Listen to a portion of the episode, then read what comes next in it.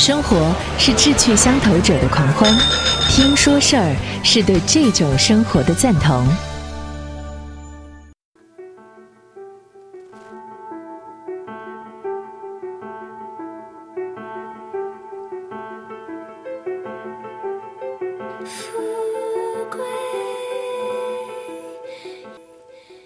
继续我们今天的红楼系列，在鲁焕清先生的《青雨红楼》这本书里头，写过很多动人的女孩子。这些女孩子的动人，不仅仅在于她们的聪明、美貌、言谈举止，更在于她们的智慧。这种智慧啊，是在遇到具体的事情的时候可以体现出来的。上期我们说到了宝钗的这个做事儿和处理事情的。嗯，周到、周全、稳妥。那我们今天呢，就要来说说另外一个特别能干的女孩儿——探春。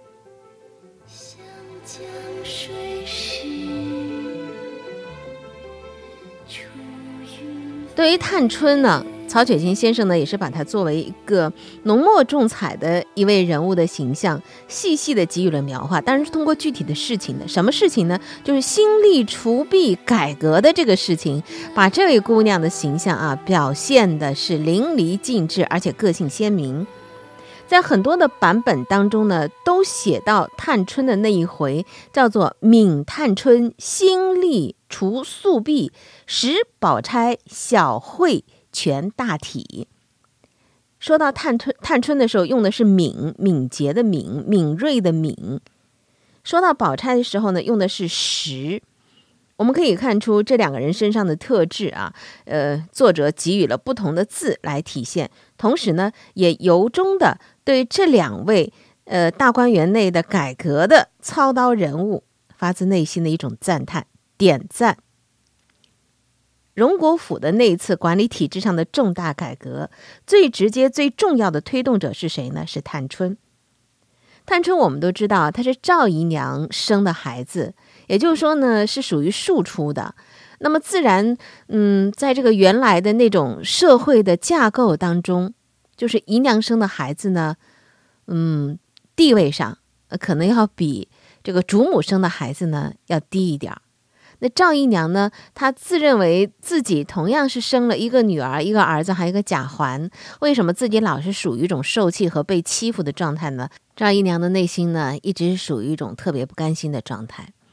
那么，当她知道这个大观园内啊，这段时间主事儿的呢，是以探春啊自己的亲生女儿，一个主事人的身份啊，在这掌管着一些事务的时候呢，她也被下面的那些鱼眼婆子们。给鼓动着，啊，嚼着这个舌头根，就直接来找探春了。来找探春个什么事儿呢？就是探春的舅舅，也就赵姨娘的兄弟死了。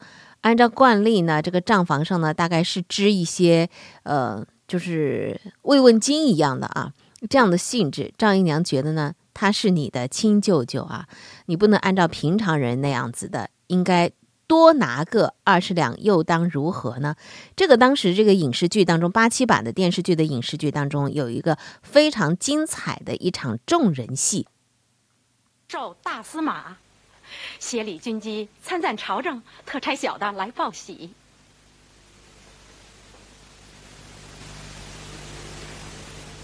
恭喜你家老爷荣迁。不巧，太太今天往锦香侯府复习去了。等他回来。再派人到府上贺喜。是，送客。是。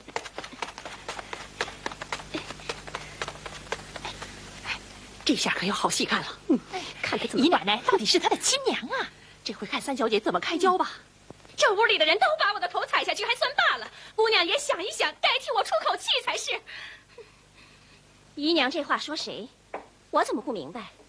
谁踩姨娘头了？说出来，我替姨娘出气。哼，姑娘现在就踩着我的头，我敢告诉谁去？我可不敢。姨娘，别这么说，倒委屈了姑娘。啊，你们俩都先坐下，听我说。我在这屋子里熬油似的熬了大半辈子，又有了你和你兄弟，如今我连袭人都不如了，我还有什么脸？哎呀，起来，快起来，哎，快快扶起来，起起来，快起来。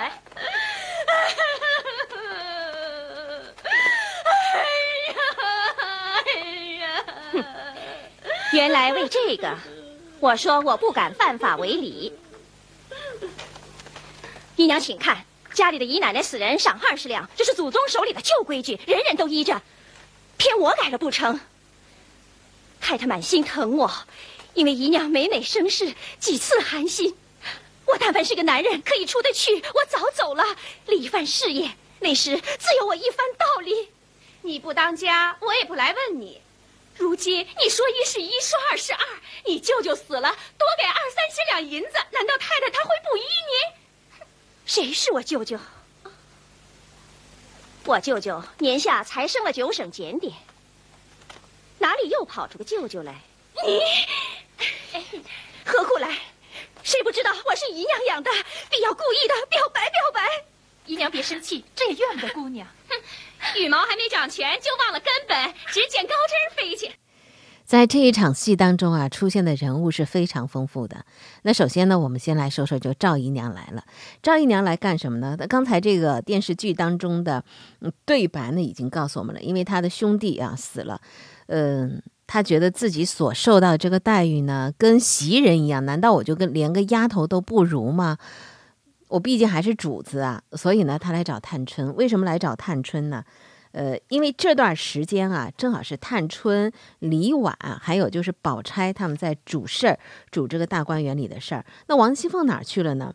王熙凤因为小月而不能理事。所以呢，王夫人呢就让李婉啊、探春和宝钗一起组成了一个临时三人组来主持荣国府内的内部事务。在荣宁两府之内啊，那么多人当中，有一群人，宝玉称他们是鱼眼睛。这群人有的是陪房，有的是管家，有的是奶妈，呃，做着各种的粗活，本身是下人，身份自然是卑微的。本身自己也没有多少的这个话语权，应该也是任人肆意去揉捏和管理的。但是他们之间貌合神离，人性当中的所有的卑劣之处啊，在这群人当中是尽显无疑啊！见风使舵啊，阳奉阴违，勾心斗角，欺上瞒下，所有的都在这群人当中集中爆发。我们在觉得他们可怜的时候，又特别的恨，为什么呢？因为这是这些人呢，就是搞事情的人，惹事情的人，挑事情的人。刚才我们听到那选自于影视剧当中的那段音频，就是呢，赵姨娘被人给挑起来了，谁挑的呢？这就是那种狡诈奸猾型的鱼眼睛。这些人就觉得吧，凤姐。不主事儿啊，这段时间呢不能理事儿。那么那三个呢，可能比凤姐要好搪塞。探春呢，也不过是一个未出贵阁的小姐，素日里呢也是挺平和的，所以他们的工作比以前更加的懈怠。挑事儿的那个吴新贵的媳妇儿，从心眼里是藐视这三人组的，所以他就试图借着探春舅舅死的这个事儿来试试。这两位主事的人到底有什么主见？怎么试呢？第一，该参谋却故意不参谋。吴心登家的在汇报了赵姨娘的兄弟赵国基昨日死了之后，就垂手旁边站着，再不说话了，装出了一副毕恭毕毕敬的聆听着领导指示的模样，试图去看一下你的能力到底如何。领导如果办得妥当。大家就安上一个畏惧之心。如果呢有不当之处，不但不畏服，出了二门还要编出许多笑话来取笑，就是这种人。李婉果然就入了套了。想了一想之后呢，就提出要么按照袭人母亲死的时候赏银四十两的标准来办。第二个呢，就是这个人他明明知道，却装着不知道。吴新贵家的在一边窃喜，一边接了对牌就要走的时候，探春把他给叫住了。探春反问了他一个问题：家里的若死了人是赏多少？外头的死了人是赏多少？他竟然先回答说：“哦，我忘了。”然后再非常狡猾的进行了第二次的试探，说：“哎呀，这也不是什么大事儿，赏多少谁还敢争不成？”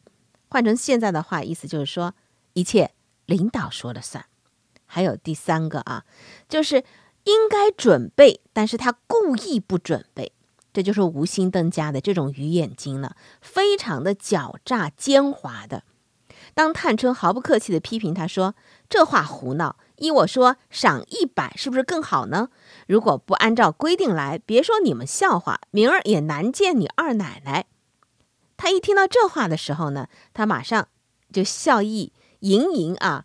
满脸陪笑的表态说：“啊，我马上去查旧账。”没想到探春呢，并没有被他的搪塞所迷糊，直接就点出了：“你办事办老了的，还记不得，到来难我们。”一针见血，指出他你来为难我们的别有用心，而且呢，还以素日回你二奶奶做了一个比较。难道你回你二奶奶也是这样的吗？最后下命令。你还不快找了，来给我瞧！一直说的这位吴心登家的是满面通红，灰溜溜的去了，识破了他的险心的探春，刚刚定下神来，就遭到了匆匆赶来的自己的母亲赵姨娘的这种当众羞辱。而至于呃，到赵姨娘那去告密的，到底是不是吴心登家的，就成了一个呃，书中没有。呃，说明的，但是自然也是不言自明的公开答案了。所以说，在大观园当中啊，嗯，你看着那些女孩子整天是呃写诗啊、赏花、猜谜、喝茶、打打闹闹、嘻嘻笑笑的，跟一个小社会其实是一样的，各色人等。因为各种的利益的关联，所以呢，就有着不同的样态和不同的话语、不同的场景在上演着。那我们不是说探春吗？刚才那两场当中交锋当中，可以看出的是探春的能力。她的能力是什么呢？一针见血，具有洞察力。我不由着你跟我说的。按照你的逻辑走，我有我自己的独立思考跟判断。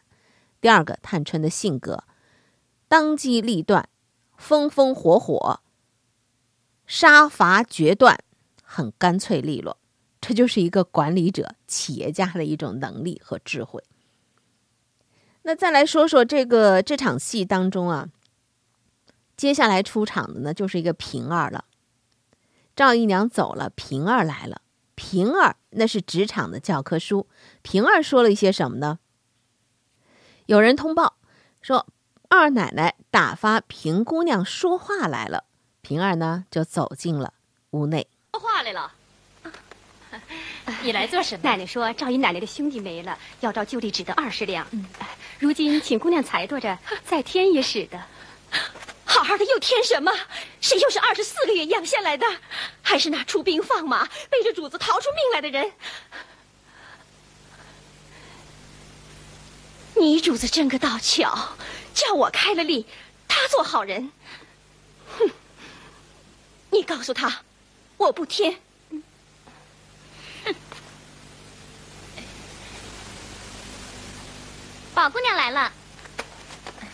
哟，宝姑娘来了。快，里边坐。好。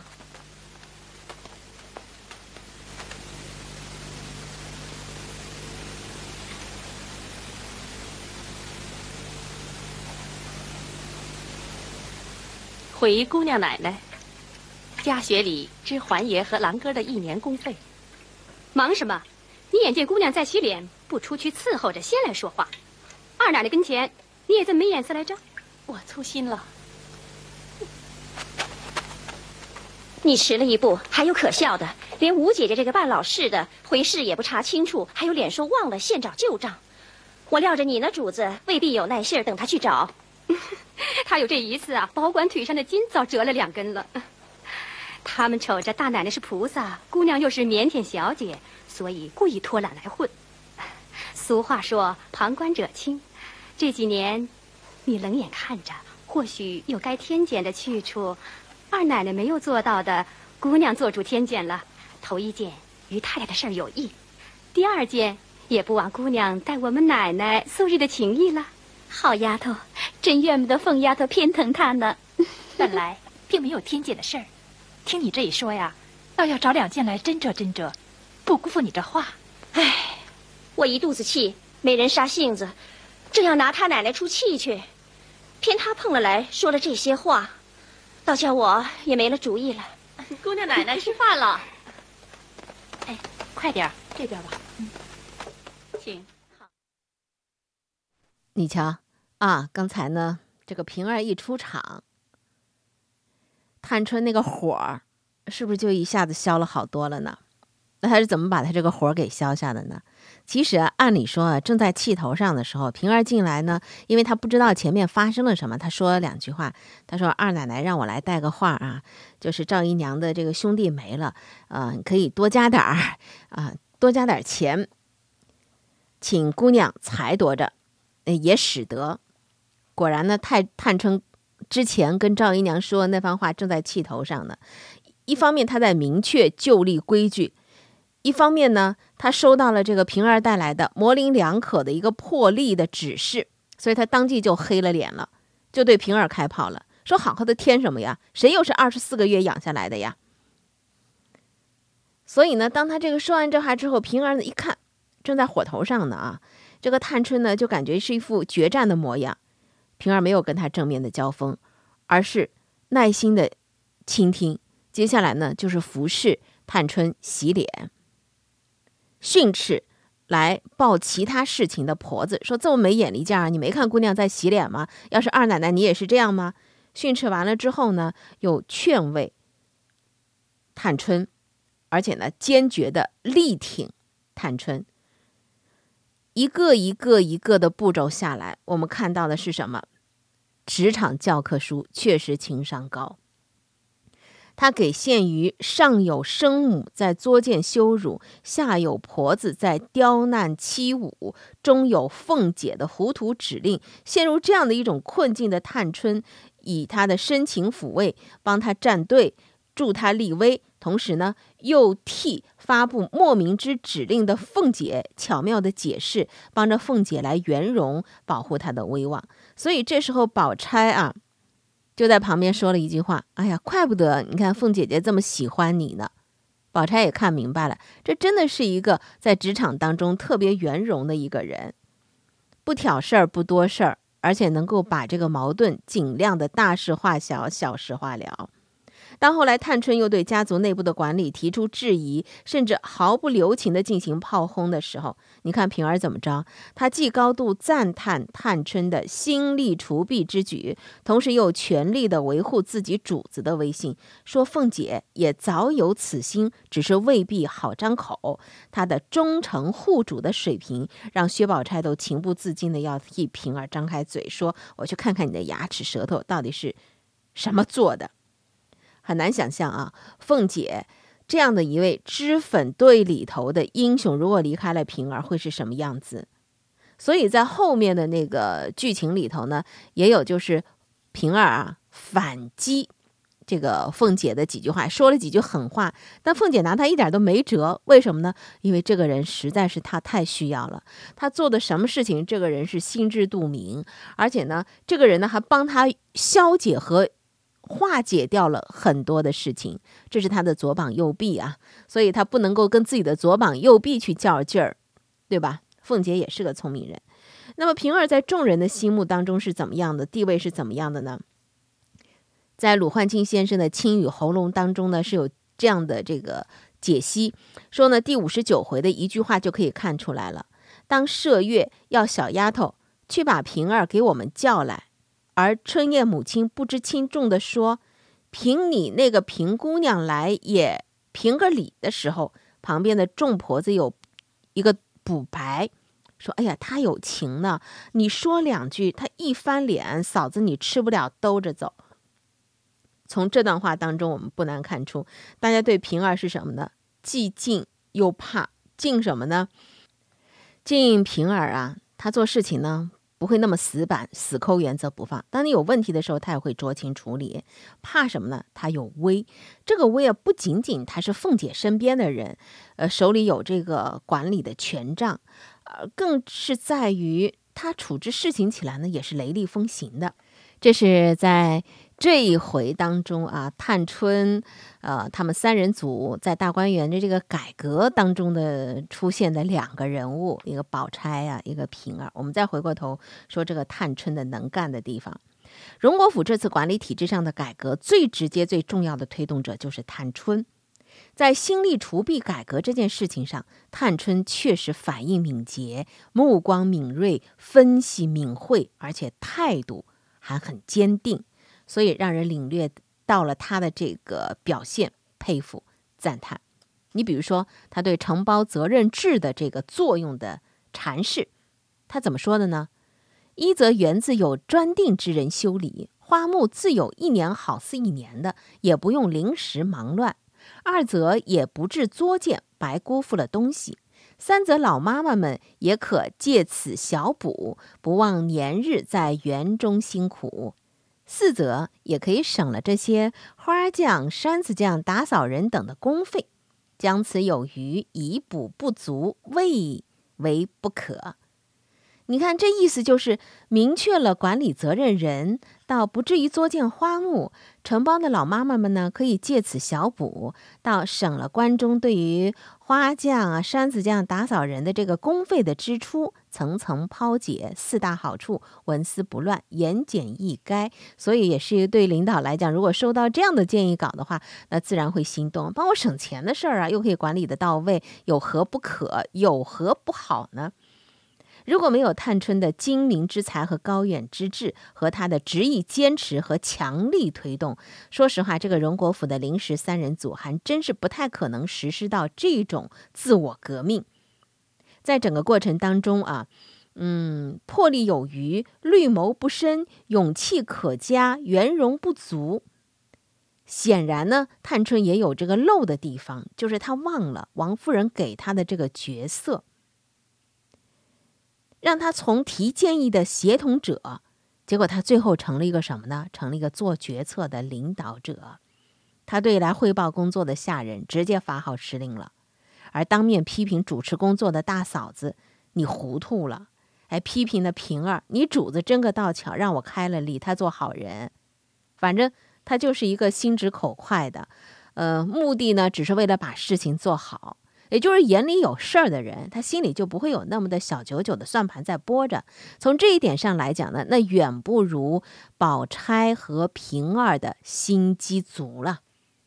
相比之下呢，宝钗她对时局把控力和自己在这其中的角色定位这种度的权衡，那显然呢，呃，就更加的显得娴熟一些、圆滑一些。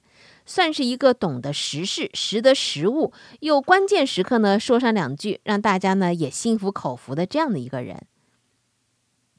当探春发出“从那日我才知道，一个破荷叶、一根枯草根子都是值钱的”感叹的时候，宝钗呢是非常巧妙的把话题转移到了朱熹的“不自弃文”那里。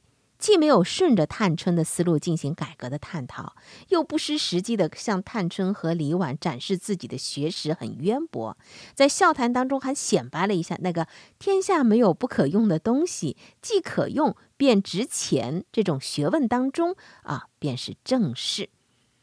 嗯，阐述了他自己的价值观和学问观啊。而且最让人惊叹的是，宝钗在这里头的一个角色呢，就是当探春提出要对大观园进行承包制改革的设想的时候，摆出了四大好处的时候，她的反应跟李婉是完全不一样的。李婉是直接点赞说好，她不一样。她当时呢，言行举止虽然简单，但真的是非常之老辣。你看啊，他表现是什么呢？探春在侃侃而谈的时候，他呢正在地下看壁上的字画。眼睛看着壁上的画，耳朵听着探春的话，听到探春激情洋溢的分析，他做的第一个反应是，一边点一回头，一边笑着说一句：“善哉，三年之内无机警矣。”善哉，就是看上去有点诙谐的那种话语，显示出的什么呢？很聪明啊，也很精明。从字面上，肯定了探春的理家理财。但是透过这个字面，我们又感觉到是一种调侃。也许他暗地里呢也有自己一种隐语啊，你的想法很好，但是不是还很单纯了一点呢？显然就属于一个城府很深的这个，嗯，呃，领导在那里下一个评语一样的。那么，当探春和李婉把这个承包的设想和婆子媳妇大概一说，众人很兴奋啊。一些婆子甚至按耐不住自己激动的心情的时候，众婆子离开之后，呃，当时探呃宝钗没说话。离开之后，探春问宝钗态度的时候，宝钗只回答了一句：“信于使者。”待于忠，善其辞者，使其利，什么意思呢？刚开始很热闹的时候啊，到后来呢，反而容易懈怠。最初他是侥幸得利的，夸夸其谈的那些人呢，往往都是贪图利益的，不一定有真本事。体现出的是对人性的深刻的见识。探春的承包责任制得到众人肯定之后，基本上没发表什么观点的宝钗。这个时候呢，插进了一长段的话，概括起来呢，其中的意思呢，大概有以下几点：一呢，是对于承包人而言，说不能让他们吃亏啊；第二呢，对荣国府而言，不能过于艰涩。承包改革是为了什么呢？嗯，不能够太艰苦，否则就失了大体统。三是对没有承包的那些婆子媳妇，也不能委屈了他们。可以从中拿出若干贯钱，大家凑齐了，给这些园子当中的妈妈，因为他们一年到头也很辛苦啊，有福同享啊，雨露均沾啊，共同富裕啊，等等，哎，自然他就赢得了一片叫好之声，让众婆子都欢喜异常，也让自己圈粉无数啊。嗯，在我们的现实生活当中，大千世界当中啊，估计很少会有人喜欢跟城府很深、过于老辣的人做深交，因为跟他们在一起，虽然你可以学到一些为人处事的圆融，但是。老是感觉呢，就是人心隔肚皮，就隔了很多层啊！你看不透他，你看不清他，很难有开诚布公、推心置腹的真诚。宝钗有真朋友吗？有特别铁的那个铁姐们吗？还真不好讲。嗯，倒是探春，虽然她身上有很多的这个直接，甚至莽撞啊，说话直截了当，也不怕得罪人，显得。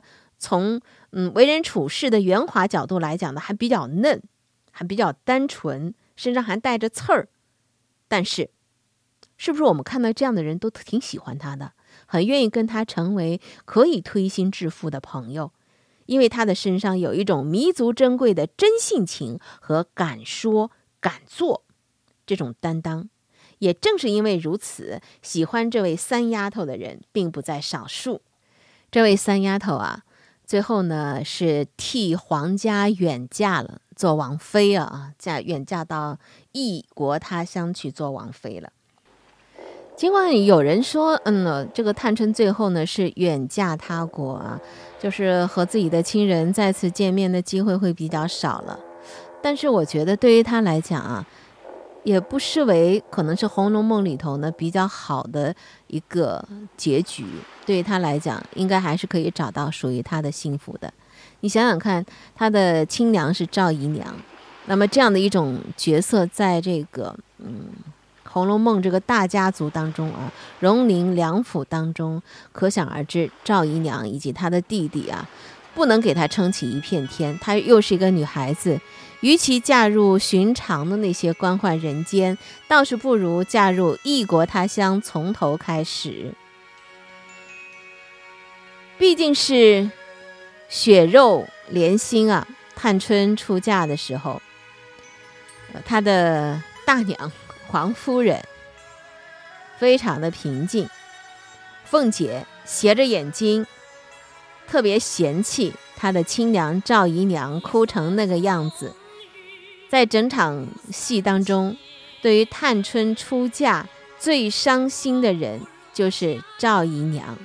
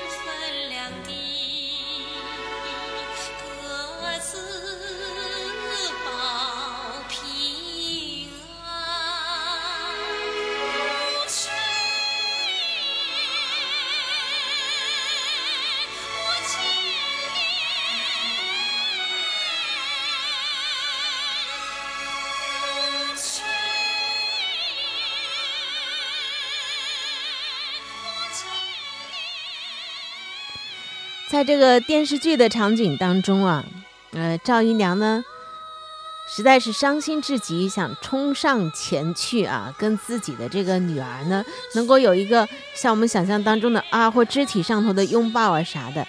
旁边凤姐拉住了她。凤姐为什么要拉住她？当然得拉住她，因为这个时候赵姨娘不是探春的亲娘。因为探春呢是带王氏啊这样一种政治联姻嘛，这个时候赵姨娘怎么能够是她的亲娘呢？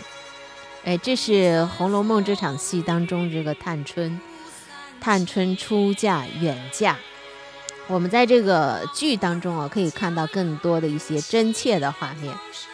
好，今天的说红楼系列呢就到这儿，也非常感谢鲁焕清先生的那本《青雨红楼》。这本书里头对于《红楼梦》的一些赏析啊和剖析呢，跟以往的这个《红楼梦》的剖析的文字文本有所不同。它让我们从很小的细节当中看到了人物，看到了这本书的精髓之处。好，今天就到这儿，我们下次再会。